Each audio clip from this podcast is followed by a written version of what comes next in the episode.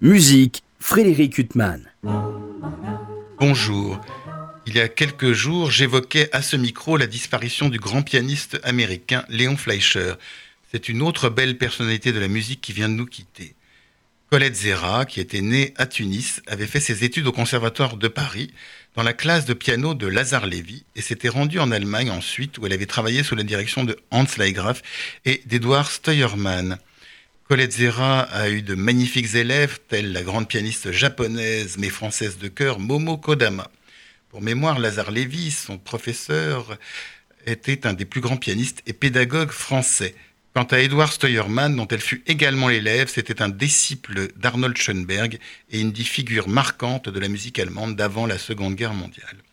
Colette Zera a eu également une chaire à l'Académie de musique de Darmstadt, un des hauts lieux de la musique contemporaine d'après-guerre.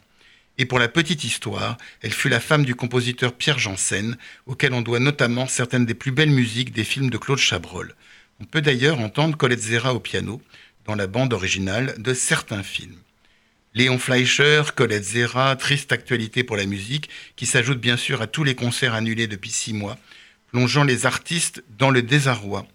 Heureusement, l'actualité a l'air de reprendre un peu, et le 30 septembre et 1er octobre prochain, on pourra écouter à la Philharmonie de Paris un de nos chouchous.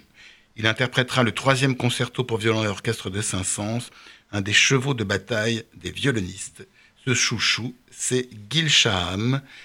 Il y a eu les très bons violonistes, il y a les formidables violonistes, on peut en citer beaucoup, mais il y a les violonistes exceptionnels, ceux qui possèdent quelque chose d'incompréhensible, un son immédiatement reconnaissable et qui dégagent une émotion immédiate.